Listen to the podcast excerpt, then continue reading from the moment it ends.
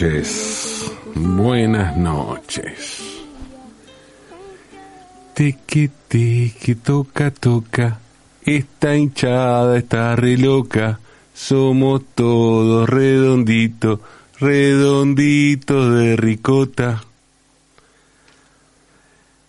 Este canto puede escucharse hoy cada vez que tocan el indio, Sky, los fundamentalistas del aire acondicionado, con o sin el indio, o cada vez que hay una kermés redonda que es la misa ricotera que organizan Semilla Bucciarelli y Sergio Dawi. Un canto de identidad, un canto de pasión, un canto de pertenencia. Somos todos redonditos, redonditos de ricota, ¿no? Como, como ocurre con los equipos de fútbol, ¿no? Somos, somos Boca, somos River, somos Aldo Civi, somos Defensa y Justicia, a pesar de que no juguemos. Porque jugamos con esa pasión, con alentando, pertenecemos a ese mundo. Eso pasa con los redondos, con los redonditos de ricota. Somos todos redonditos, redonditos de ricota. Suele ocurrir que los nombres de los proyectos mutan su significado con el tiempo, ¿no? Recuerdo que un gran maestro que tuvo en el periodismo, Carlos Ares, fundador de la Escuela T y de la revista La Maga, decía que el tema del título no era tan importante y que lo importante era cómo se posicionaba ese nombre con el tiempo. Recuerdo que Carlos venía del, Carlos venía del periodismo deportivo, ¿no? Y había trabajado en el gráfico, que durante 80 años fue sinónimo de periodismo deportivo. Y en la época de la maga, a principios de los 90, nos decía lo siguiente, ¿no? Imagínense que no existiera el gráfico, e imaginen que hoy alguien saca una revista deportiva y que decide llamarla el gráfico. El gráfico tiene que ver? O sea, como nombre para hacer referencia a un determinado mundo. Nos decía, pensaríamos que esa persona está loca, ¿no? Porque es un nombre ridículo. Sin embargo, hoy el gráfico es el medio más importante y con más historia en el periodismo deportivo y nadie lo cuestiona. Está naturalizado. Bueno, eso a eso se refería Ares, ¿no? Con lo que pasaba con los nombres, a que podemos naturalizar como sinónimo de algo, algo que si los abstraemos un poco es totalmente ridículo. Y algo similar ocurre con eso de ser ricotero. Ser ricotero. Podemos pensar inclusive en una patria ricotera, porque ser ricotero es una identidad argentina que además es una identidad totalmente transversal. A pesar, ¿no?, de que se quiere hacer una especie de cuestión de rivalidad con Soda que se supone que los chetos son los que les gusta Soda y, los populares son los que le gustan los redondos. En los hechos no funciona así. No funciona así para nada. Podemos ver imágenes que representan a los redondos en pibes y pibas de clase media baja, baja, lumpenes o en 4x4. Esta identidad argentina, insisto, es totalmente transversal y una, es una identidad que solo puede ser comparada con el peronismo en cuanto a identidad nacional y en cuanto al universo heterogéneo que nuclea. El nombre Patricio Rey y sus redonditos de ricota surgió como una broma, como una burla, como una sátira. Porque la estructura del nombre tiene que ver con agrupaciones tropicales, pero no tropicales de lo que fue la movida tropical a partir de los 90, no, no, no, muy anterior, los años 50, 60, del tipo Bovea y sus vallenatos. Y claro, era ridículo trasladar esa estructura a una banda de rock. Aunque bueno, estaba, había existido Bill Haley y sus cometas, ¿no? También.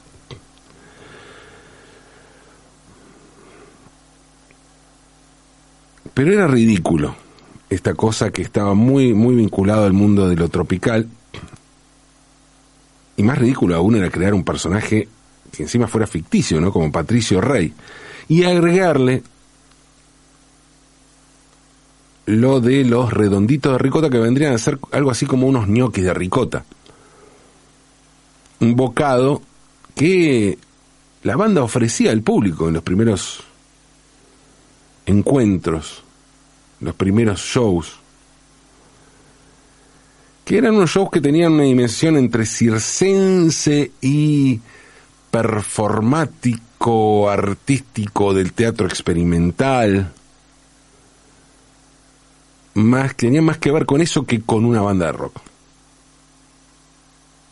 Aunque también podemos encontrar bandas de rock que hacían todo eso, ¿no? Que incluían todos esos mundos, como los monólogos de Enrique Sims y otros artistas haciendo performances. La banda fue creciendo y la ricota también, hasta generar una identidad, un lugar de pertenencia, una razón de ser y el ser ricotero pasó a ser algo tan inexplicable como contundente. Por eso la relación con el peronismo, ¿no? la relación, digo, la relación, la, la comparación con el peronismo. Y mm,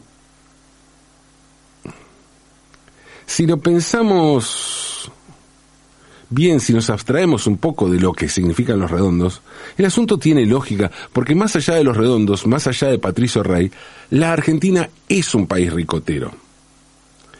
Y en este caso no estoy hablando de los redondos, estoy hablando de la ricota. La ricota es el nombre italiano de este producto. Y en el mundo de habla hispana solo se lo conoce así en la Argentina. Bueno, en el Río de la Plata, ¿no? En Uruguay también. En el resto de los países, tanto en España como en el resto del mundo hispanoparlante, se lo conoce con el nombre castellano, español, que es requesón. Se lo llama requesón. Claro que el nombre italiano y, y el nombre argentino también, el que se adoptó acá, vendría a ser, si bien en castellano lo correcto sería requesón, el nombre italiano o argentino sería el más correcto de acuerdo a cómo se elabora el producto, porque ricota significa recocida o recocinada, ricota. Y se trata de un producto lácteo obtenido a partir de fermentar y cocinar el suero de la leche.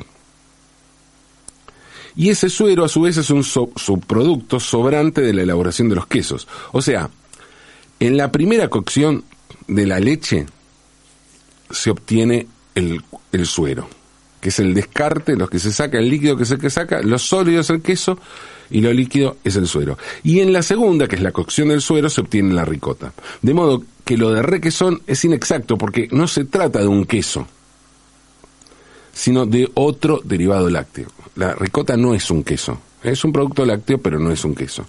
Como la manteca, que es un producto lácteo, bueno, acá es algo similar. Digo que es similar a la manteca, digo que no, no es un queso.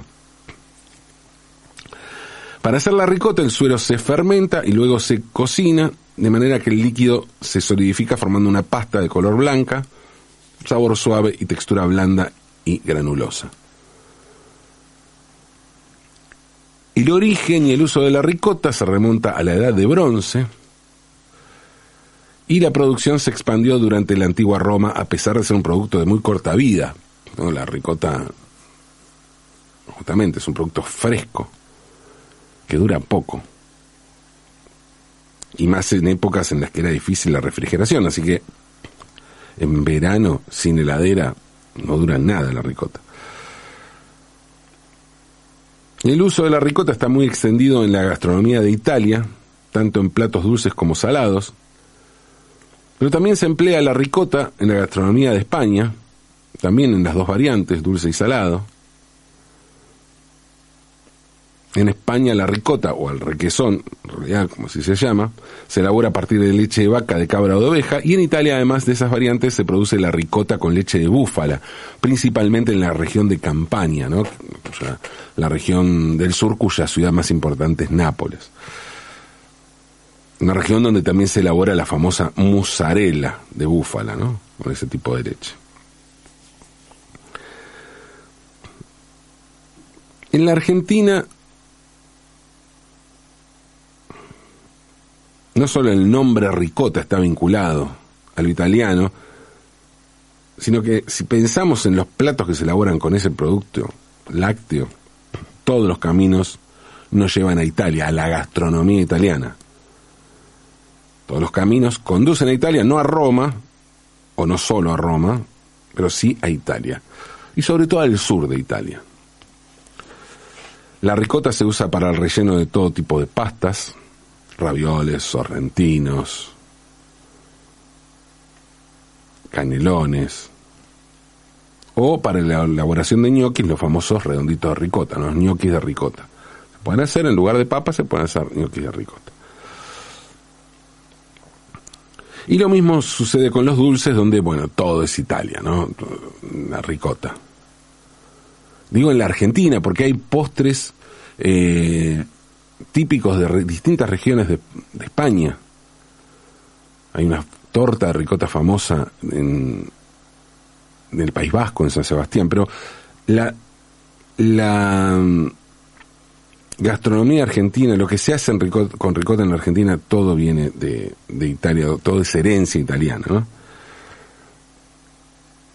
Empezando por un manjar que tiene origen italiano, pero que ya asumimos como propio. Me estoy refiriendo a la torta de ricota, ¿no? Todo indica que la torta de ricota es de origen italiano, pero existen varias teorías a la hora de dilucidar de dónde viene ese manjar. Según algunos historiadores, la torta de ricota tiene su origen en Italia, donde se elabora la crostata di ricota, que es similar a la pasta frola.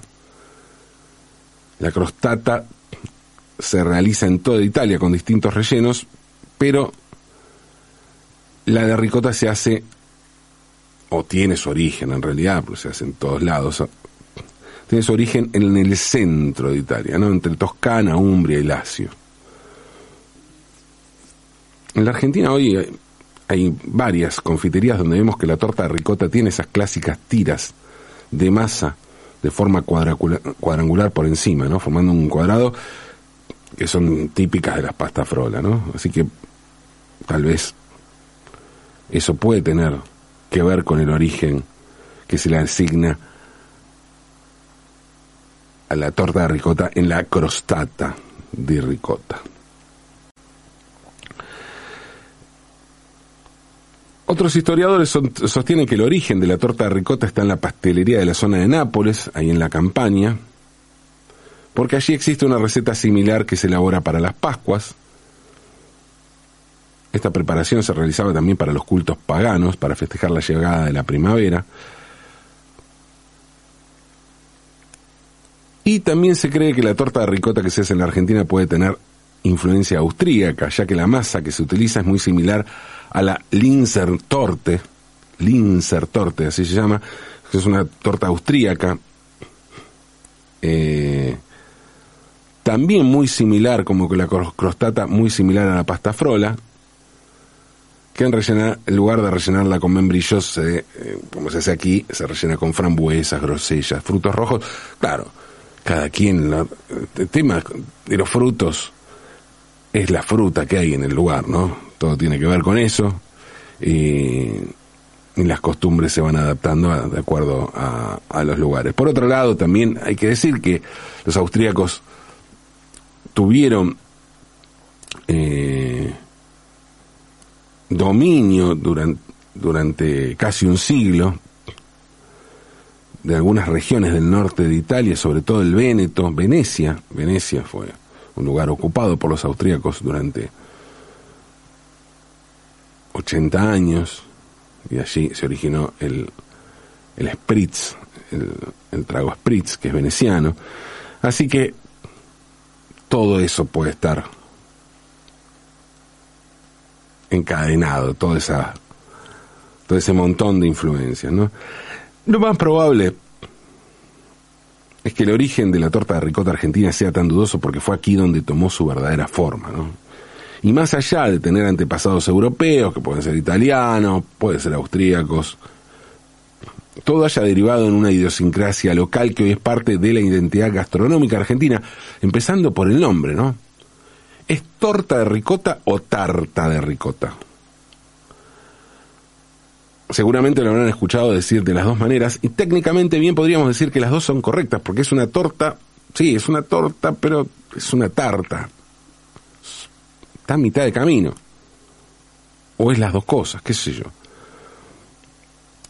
El cambio y la adaptación al paladar local que sufrió la torta de ricota bien puede compararse con el de la pizza. Para un napolitano la típica pizza argentina es un sacrilegio. Pero nadie puede negar que existe una identidad local de la pizza. Y dicho sea de paso, hablando de la pizza, no es casualidad, en este sentido, que la torta de ricota haya sido durante mucho tiempo un, un postre casi exclusivo de las pizzerías. Si hablamos del uso de la ricota en platos dulces, es ineludible hablar de los canoli. Aquí hay que hacer una aclaración importante. La I final en italiano hace plural, de modo que no existe un canoli. Si es uno solo es canolo. Pero como es más conocido el plural, se dice canoli. Pero bueno, si vamos al caso, también deberíamos decir ñoco o espagueto, porque la I final en ambos casos es plural. Claro que un ñoco solo es muy raro. O un espagueto solo es muy raro. Entonces, por eso se popularizó el el plural, inclusive como singular. Pero bueno, volvamos a los canoli y a diferencia de la torta de ricota, el canolo o los canoli sí tienen un origen preciso, clarísimo, sin dudas. Se trata de un postre típicamente siciliano. Los canoli son sicilianos. Pero bueno, además forman parte de la pastelería italiana y no está tan universalizado en otro tipo de confiterías que no ofrezcan productos de origen italiano. Donde hay canoli es porque se hace pastelería italiana. Canolo significa en italiano pequeño tubo, en realidad el nombre viene de canna, que es caña en italiano, y se llama así porque antiguamente estos tubos de masa se hacían enrollándolos alrededor de una caña antes de freírlo en aceite o grasa, porque para hacer los canoli, para lograr ese tubo, los canoli son un tubo de masa que se rellena, que se rellena, ¿no? El tubo de masa se rellena, es una masa frita, y para freírla, para lograr esa forma de tubo, hay que ponerle algo adentro, que se saca en el aceite cuando se fríe. Y en este caso, bueno, cuando se cocinaban se podía sacar la caña, en la actualidad se siguen cocinando así, aunque se usan moldes de metal o de madera, ya hay otro, otros elementos, otros materiales, además de, de la caña esta original, ¿no? Luego ese tubo de masa se rellena, como les decía, ¿Y con qué se rellena? Estábamos hablando de ricota. Bueno, se, rellena con ricota, endulzada con azúcar y aromatizada con especias o cáscara de naranja o limón. O por lo menos esa era la receta original, ¿no? Los canoli desde la antigüedad han pertenecido al grupo de los dulces llamados dulces carnavalescos, dulces que se hacían para carnaval, típicos en la cocina italiana de muchas regiones. Hay dulces que se hacen para carnaval, se hacían para carnaval, ahora están universalizados, pero tal es el uso carnavalesco del canoli que existe una teoría que indica que su forma fálica tiene que ver con ese paganismo propio del carnaval, que es una forma fálica real, o sea, no, no es que nosotros decimos, ah, mirá el canoli, no, no, no, fue creado con esa, con esa intención, ese tubo relleno de ricota, ¿sí? También se cree que al igual que la casata, que es otro postre insigne, insignia de, de Sicilia, otro postre identitario de Sicilia, fueron creados por los árabes, que los dejaron como herencia durante su ocupación en la isla. Hoy en día se pueden comer canolis durante todo el año en toda Italia y en buena parte del mundo también. ¿eh? Y en cuanto a Sicilia, bueno, en Sicilia los canolis son tan populares que es muy raro encontrar una pastelería donde no hagan canoli, ¿no? Donde no se exponga además, no esté expuesta allí la, una bandeja con, con esta delicia. Además hoy se los puede encontrar rellenos de otras cosas, ¿no? Crema pastelera, Nutella.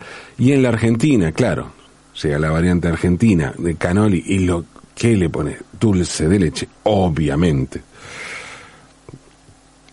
Los canoli además son muy populares porque tienen una gran aparecen mencionados en realidad en una gran cantidad de películas y series de la cultura popular. En El Padrino, la esposa de Clemenza le pide a su marido que les traiga unos canoli de, de una pastelería y en el transcurso del viaje hay un asesinato. Y tras haber cometido el asesinato, y antes de volver con su esposa, Clemenza le dice al asesino, que es compañero suyo, él, él estaba matando con el, con el otro tipo, le dice la frase leave the gun, take the cannoli. O sea, deja el arma y agarra los cannoli. Hay incluso una escena eliminada en la película original, pero que después eh, apareció en un montaje posterior que hizo un montaje del director, que hizo Francis Ford Coppola, eh, para un aniversario de, del padrino, donde se mostró eh, esta escena descartada donde se ve a Clemenza que va a comprar los canoli después de almorzar. En El Padrino 3 también hay una escena ya también muy, muy famosa, icónica con, con Canoli, porque Connie asesina a Don Altobelo con un canolo envenenado. Los canoli aparecen mencionados también varias veces en Los Soprano, la, presencia de la comida italiana o italo-estadounidense, es muy fuerte en la serie, tan, tan fuerte que se publicó un libro de cocina con las recetas de los sopranos. Pero además, eh, aparecen tantas veces los canoli, van con las bandejitas de canoli que los compran en un determinado lugar. Bueno, y en, su programa de televisión sobre comida y viajes, el cocinero Anthony Bourdain visitó en Nueva Jersey las pastelerías donde supuestamente compraban los canoli los personajes de, de los sopranos. Los canolis son la comida preferida del dibujo animado George el Curioso. Y también son mencionados por Danny Messer, el personaje protagónico de la serie de televisión S CSI Nueva York. Aparecen mencionados en varios episodios de la serie How, How I Meet Your Mother y en La Ley y el Orden Unidad de Víctimas Especiales. Entonces esas series aparecen los canoli. En la serie de televisión Gotham, Oswald, Oswald Cobblepot asesina a sus cómplices del robo de un banco con una caja envenenada de canoli, ¿no? tal vez una cita al Padrino 3. Y además los canoli son una, una, de las comidas preferidas del comisario Montalbano, la serie sobre el personaje creado por Andrea Camilleri, el escritor Andrea Camilleri, pero además Montalbano usa los canoli como forma de sacar la información al médico forense, le lleva unos canoli para que el médico le pase data. Estos canoli rellenos de ricota. Sí, somos una patria ricotera, sin dudas. Una ricota que no es solo para redondos, ¿eh? También incluye cuadrados, tubulares, tortas y tartas. Ricota para todos, en definitiva. De eso se trata ser ricotero, ¿no? O ricotera o ricotere. A brillar, mi amor. Aunque es de noche.